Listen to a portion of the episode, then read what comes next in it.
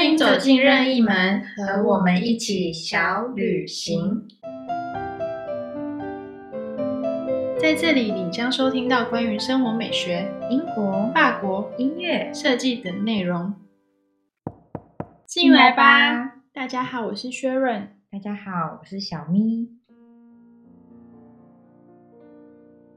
Hello，小意面，我们回来了。大家有想念我们吗？好像已经 消失了，因为。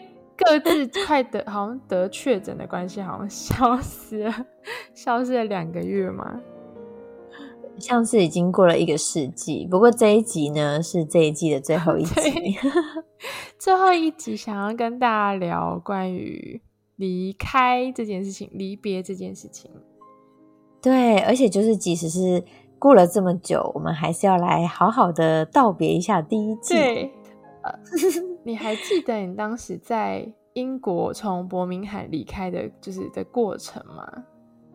嗯，我那时候就是离开的时候是二零二零年初，那时候也算是在英国就是住了三年，所以其实要把所有的东西运回来，就是一个非常大的挑战。我寄了九箱十箱回来，然后最后的十天二十天吧。就是过着每一天一起床就开始无尽的整理，一直到睡觉的日子。那你那时候那十箱你是怎么去取舍的？就是当时一定有超级超级多的物品，是怎么去做？说，哎，我到底要把什么最珍贵的事情、很值得的事情放进去那个箱子里？我觉得超级困难哎，可是我当当时就是一些在欧洲旅行的时候买的东西，这些东西在台湾买不到，或者是我就是采用那个心动法，就是真的非常喜欢的衣服才带回来。那其他像是一些可能餐具啊，或是嗯家电用品。如果不是一定需要带回来的，我后来其实有举办一场，就是 open house，就我把所有各式各样的东西哦，从文具、衣服、厨具，甚至到书本，就是各式各样的东西，全部都摆满在我们家，然后开放一天，就做海报宣传，开放一天，让所有人来自由的、免费的拿，这样子。好像很多人都会问说。最想留下是什么东西？那你还记得你当时最先舍弃的是什么吗？就觉得这个东西我绝对不会把它带走，就是放着。你你还有印象吗？最先舍弃的哦，我觉得我是一个很念旧的人，要我舍弃东西，确实是一件 非常困难的事情。所以我真的真的记不起来，就是我最想舍弃的是什么。可是我的做法就是。先把最喜欢的都先放进箱子里，最后装不下的，就只好跟他说再见，含泪道别。对，那我知道，就是嗯，过去的这一个月，就是确认也是回法国，就是收东西，也算是告别过去的这十年嘛。那你呢？你是怎么去取舍要或不要带回来的东西？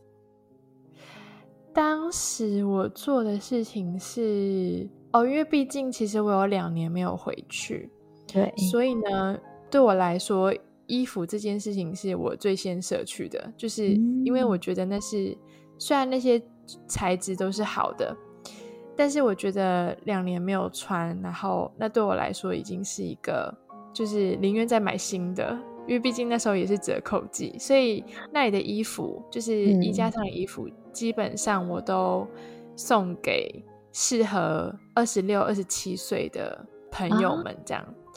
呃，我当时觉得最一定要留下来的是书，对，因为对于可能我之后还会继续回巴黎，但是我觉得书真的太重了。那我就就是利用就是这次的海运，它的限制是三十五公斤一箱，对。好像最终是三十五吧，如果我没有记错的话，就是三十五公斤一箱，所以你可以就是在里面塞满，不管你塞多少东西，就是公斤数，还有以材机啦。但是那时候是塞满，就是整个三十五公斤。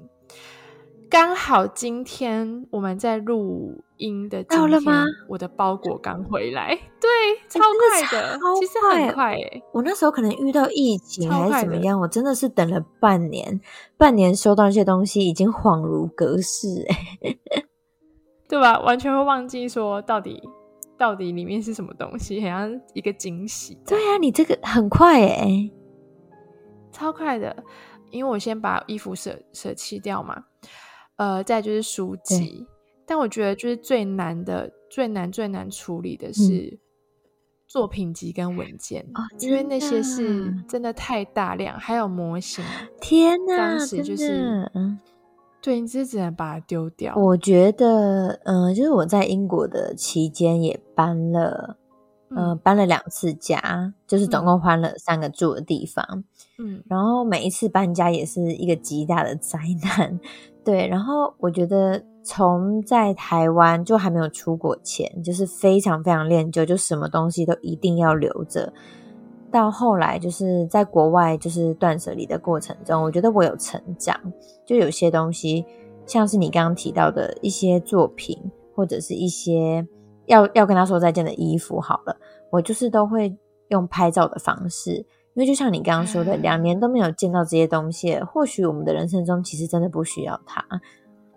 对，这是真的。对，然后所以我后来就是，就是我会用，我会选我最喜欢的，那剩下我必须要说再见的，我就是全部都拍照，就留在相片的记忆里，这样子。我非常认同你的想法，因为那时候我在做断舍离的时候，我就是真的是把所有以前的画，就是画的那些素描，我都把它们拍照存档。可是当然，就是我有带一些，就是很喜欢。对，就是在学生生涯中，我最得意的作品们，对我就把手稿都带回来。嗯，其他真的都是丢掉。对啊，这很难呢。而且我觉得，就是像我那时候在整理的时候，因为我的时间稍微紧迫一点，但是我还是会整理到一些就是以前的轨迹，就可能你会看到，哎，其实我已经成长了，在那些东西上，你可以看到。原来我在硕一的时候，我曾经学过这些东西，然后我就会想起那时候是如此的崩溃，对。但是如今我已经毕业了，然后这一切就是有些已经忘了，有些还记得。但是我就觉得说，哎，好像是看到一个自己成长的痕迹。我好像也是，就是我在整理的时候，我从一个完全，因为我是到巴黎才可以学画画这件事情的，其实，所以就是你会看，就是刚开始画。可能画手啊，嗯，就原本画的就非常，你就会知道说，OK，那个可能是刚来的时候画的。还有就是去申请学校的作品，你都会觉得天哪，就是当时怎么这个学校会要我啊？就是就是慢慢的靠自己，好像就是也是蜕变跟成长的样子。那我很好奇，是你那时候在搬家，你有去有一个规划吗？就是譬如说什么时候要做什么事，什么时候要做什么事，因为。像离开法国的时候要做的手续蛮多的，就是主要就是一定是搬家嘛，把房子清空、退租，还有就是把行李就是寄寄回台湾。嗯，退租。再就是嗯，像手机，我不晓得英国是不是也是这样，手机跟呃房屋补助。还有银行都是对，呃，还有交通卡都是需要去写解约信，呃，房子也是，就是都是需要写解约信，要需要在呃，最好是在一个月以前先写解约信，告诉他你要什么时候终止这个合约。所以当时其实同步处理的事情非常非常的多。我记得那时候就是你先生也有一起去。英国工作嘛，他那时候不是租了一台车？我们是买的，我们是买的，嗯，对。哦，对对对，你们还买了一台车，那你们当时是怎么去做这个动作的呢？我我觉得就是我特别的幸运哎，就是不是很多人都会说什么靠爸靠妈嘛，然后我那时候就是我老公是叫做咩嘛，我就应该就是靠咩族。就是因为我是一个整理东西本身就非常困难的人，嗯，然后所以从我们从第二个家搬到第三个家的时候，我就是完全清不完，然后真的是他每一天都把我再去第二个家，然后他下班的时候再来第二个家接我到第三个家，就每天一直紧盯我的进度，我才终于完成搬家。然后同理可证，就是回来的时候我完全整理不完，因为完全无法想象一个家的东西要清空是如此困难。所以我唯一做的事情就是认真的整理包裹，嗯，然后我知道我们所有的手续全部都是我老公处理的，就是。嗯，我们有很多大型的家具，例如说那时候我们有去买一些书柜啊、电视柜等等，或者是大型的工作椅之类的，然后他全部都会像就是小型的，我就让朋友来家里搬了嘛。然后大型的桌子什么，他就会上网去把它卖掉。就那时候好像 FB 有一个功能，就是 PO，然后看附近有没有人要来买，对，然后我们就会开车把那个东西再去给。给那个买家，然后那时候就会去到一些不同的区域，例如说可能是巴基斯坦的的人的家，或者是印度人的家，嗯，然后像是房屋最后的退租，还有就是车子的卖掉，就是真的全部都是我老公处理的。对，我就觉得太强了，很幸运呢。而且在之呃前几年我就有听说过，就是很多人。在英国在外租屋，然后等你退租的时候，房东就会说你什么东西没有清干净，然后扣你可能，例如说一千五的英镑，就是其实非常多，就是扣一个很大的钱这样。然后我听太多朋友这样说，就说不管你清的多干净，房东都会说你没清干净，或者说你什么东西破坏。可是我觉得最强的是啊，就是。我老公根本就是把里面打扫到比我们刚租的时候还干净，狂，没有拿回所有的那个费用的，我觉得真的是超强，很厉害诶。对啊，所以我就觉得，就是我真的无法想象，如果今天是我一个人自己要回到台湾，我该如何处理这些事情？因为我本身就是对断舍离跟整理东西就有太大的困难。对啊，所以就超感谢那时候有一个伴侣可以跟我一起完成这些崩溃的事，也最记得最后要运那十箱就是海运的那一天，那一天就是天气超不好，然后风又很大，然后又下雨，然后我们就在风雨中搬那些箱子，感觉特别的悲凄。你们不是你们不是人来收哦？因为我们的住屋比较特别，它在门口到车子可以停的地方有蛮长的一段距离，对，是车没有办法进来的。了解，所以就是还是要搬上一段大概嗯，可能三到五分钟的路程。这样想起来真的就是 非常的混乱，我觉得。那你还记得你离开英国的时候有就是？寄什么样子的，或是买才买什么样的东西作为一个嗯纪念品？嗯，我觉得最好笑的是，就跟你说的一样，我们是用海运嘛，所以其实就是尽可能的把想要的东西都塞进去，因为平常旅行没有办法带太重的东西。可是事实上，那个过程应该是说，你先跟海运公司预约你要几箱，然后我们我当时是这样。然后那家海运公司就会派司机来拿纸箱给你，因为要装在他们的纸箱里面。然后如果你，例如说你预定十五箱，结果你最后剩下你就装了十二箱，那你就要再跟他约时间，就是把另外三箱退还给他，还是怎么样？我有点小忘记。嗯，然后所以就是其实到最后你就是大概是几箱在那边装。然后我记得印象很深刻的是。我其实东西真的非常多，所以装到就是每一箱都很满很满。然后我老公只有两箱，然后他那两箱都没装满，所以后来他也太，我就把我东西都又丢他那边 这样子。可是因为在英国的最后几天，还是不免会去吃东西，不免会去逛街嘛。我就记得倒数几天的时候，我们去逛街，然后我逛到。我不知道你记不记得，就是以前小时候学英文的时候，有个芝麻街，它有一个 Cookie 怪，就是一只蓝色的，嗯，毛茸茸的怪物。嗯嗯嗯，我知道。我逛到一个 Cookie 怪造型的拖鞋，你知道吗？就是那个拖鞋的头是 Cookie 怪的脸，然后在拖鞋的前端，它咬着饼干呢。我觉得真的超可爱。对，然后当时就跟我老公说我要买，他就说你的行李完全塞不下，你还买这个，而且台湾完全穿不到，因为超热。真的太可爱了，对，所以我还是把它买回来。然后我就觉得，等一下，他现在人在哪里？他现在人还在我们家。OK，对，可是去像过去，哎，去年的冬天哦，台湾，我去年连毛衣都没拿出来，因为我本身就很怕热，更别提 Cookie 怪了，我真的没把它拿出来，因为太热。笑死！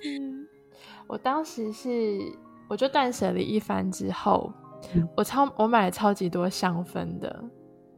超多香氛蜡烛蜡烛，然后因为有一些有一个品牌，它在台湾最近才有专柜这样，然后它它那间店是在皇家公园那附近，嗯，就在那边买呃一个拱廊街里面，我就去那边买香氛，因为那个也很重，我就把它寄回来。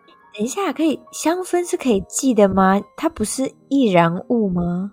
它的香氛其实是里面是火山石啊，所以它其实不是易燃物。它的它的那个它只有很像精油的产品才，可是它很小瓶，它大概只有一百毫然后它只是用滴的方式滴在那个火山岩上面哦，对，它就是扩香石。对，香氛再来是什么书吧？我买最多书了，我真的很想要有一天希望可以在台湾开一个。就是法国设计的书店，因为真的是太美了。就是所有纪念品，就是每个博物馆跟艺术馆，它的纪念品的书都超级好看，而且就是连给小朋友的童书都非常非常的美。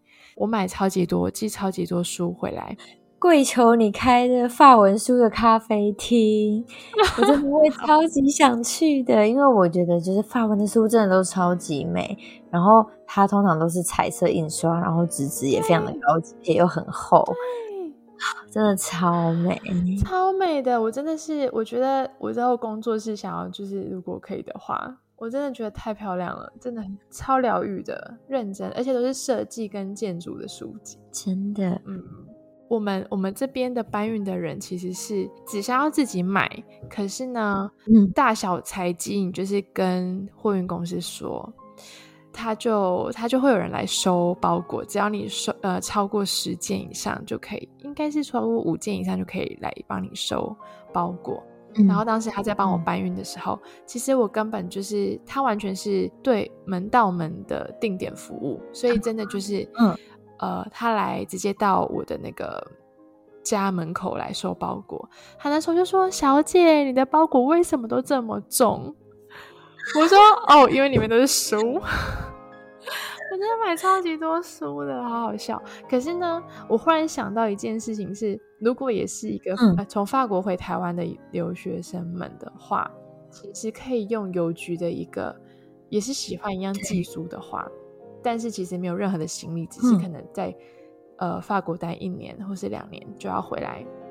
我其实蛮建议他们可以去邮局有一个专门寄书的服务，而且很便宜。但是只能寄法文书，但他没有办法担保说回来之后还是完整的样子。呃，我先说我的好了，我回来之后，我的包裹其实都算是完整。但是有一个纸箱是完全被剪开的，那你呢？你那时候回来的时候，你的你的包裹都好吗？因为我那时候已经过了六个月了，嗯，反正就是在各种就是一波三折之后，我都已经收到了。但是非常幸运的是呢，全部都完好无缺，没有被剪开。然后我运了非常多易碎物回来，在英国买最多的就是杯盘。然后花瓶跟一些小摆饰都是玻璃的，然后我当时都花了非常多心力包装，结果一个都没碎。尤其我包了一个就是很大很大的花瓶，就是猫头鹰那个，对，它其实看起来就是很容易断掉的，对，它都没有碎，所以我真的超感动，好棒哦！我忽然想要分享一件事情是，如果说。会不会太突然呢？就是如果说手续上巴黎很特别，法国的学校很特别的是，你的那个什么文凭要验证的话，你需要去法国的教育部验证完之后，再拿去外交部，就没有像台湾，好像因为我最近才在嗯。换更换护照，我就去询问说，哎，那如果台湾学校验证的话，呃，就发现文凭的验证的话，好像英国、美国、日本都可以。经由台湾的外交部处理，但是法国的就不行，就很傻眼，是因为不会就不会讲法文嘛？所以你要你要验证你的学历的话，你必须要先去法国的教育部，就是给外国学生的教育部去验证你的文凭之后，在你的毕业证书要先去。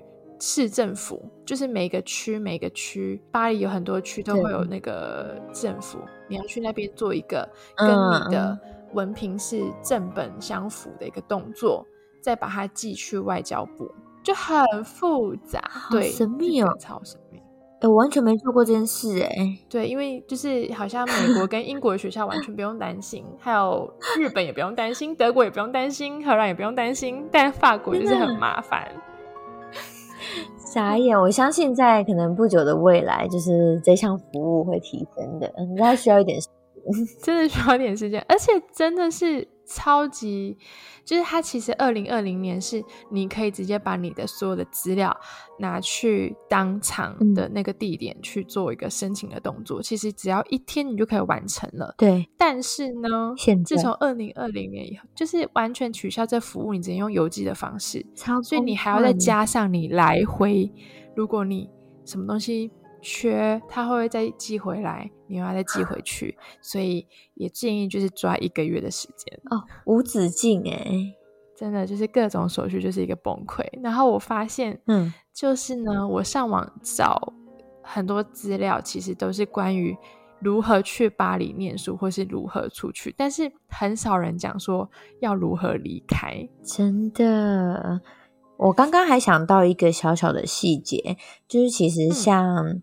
像你找到的是十箱就可以海运嘛？对。可是我记得那时候我们每年，因为我是学生会会长，然后每年我们在做海运的时候，其实都是要帮大家集到好像不知道几箱，二十还三十箱，才会有更便宜的价格这样子。嗯嗯嗯。所以就是如果想要用海运的话，然后就是也是可以。就是去找当地的，可能在英国的话，就可以去找当地学校的台湾学生会这样子，就大家一起合资。因为据我所知，基本上每一个英国的城市都有台湾学生会的这个组织，这样子就可以大家集运。哇，那我们刚刚聊了很多，就是在离别前要处理的一些手续。然后我觉得，其实，在那个过程中，通常会是很忙乱的。但其实它好像也是一个整理自己心情的过程。那你觉得你现在已经完成了这一切，然后回来台湾了，有什么样的感觉吗？对我来说，我觉得蛮有趣，就是它刚好就是因为就是十年嘛，所以其实就是一个很完整的二十岁到三十岁的一个过程。真的，所以在整理的同时，其实也是在回顾自己，因为很多时候都会觉得自己好像还不够好，就是还没有达到。但是我觉得透过整理的过程当中，就会发现啊，其实自己也是有成长，已经走了这么远的路了。然后我发现我自己一直都是那种会不停的往前走的人。嗯，所以很少会回头去看看自己，检视自己走了多远。所以我觉得透过透过好好跟那边道别，然后跟应该算是二十几岁的自己，就是完整的说再见，然后就是进入下一个阶段。就对我来说是这种感受。哇，听了觉得很鸡皮疙瘩，因为十年真的是。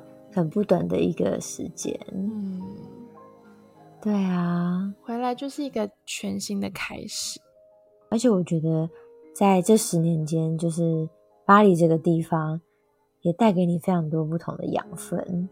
而且我觉得，当时在离开的时候，当时在离开的时候，我没有哭。我会觉得说，虽然很舍不得，就是好像要正式的跟英国的生活说再见，但是我还是觉得未来会有机会以旅客的身份重新拜访这座城市。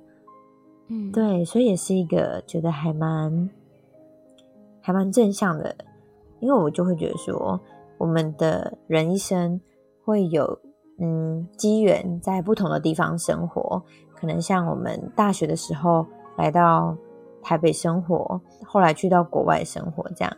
虽然好像我们对于那个城市来说都是过客，可是那个城市在我们回忆啊或者心中，其实留下了很。举足轻重的一些分量吧。嗯，没错，没错。对呀。这一集和大家分享我们就是离开一座城市的感受体验。我相信，就是小意面们应该也有类似相关的经验吧。例如说，从可能大学毕业啊，从呃原本在异地工作或是在异地念书。到后面回到自己的家乡，都很欢迎大家可以跟我们分享私讯给我们。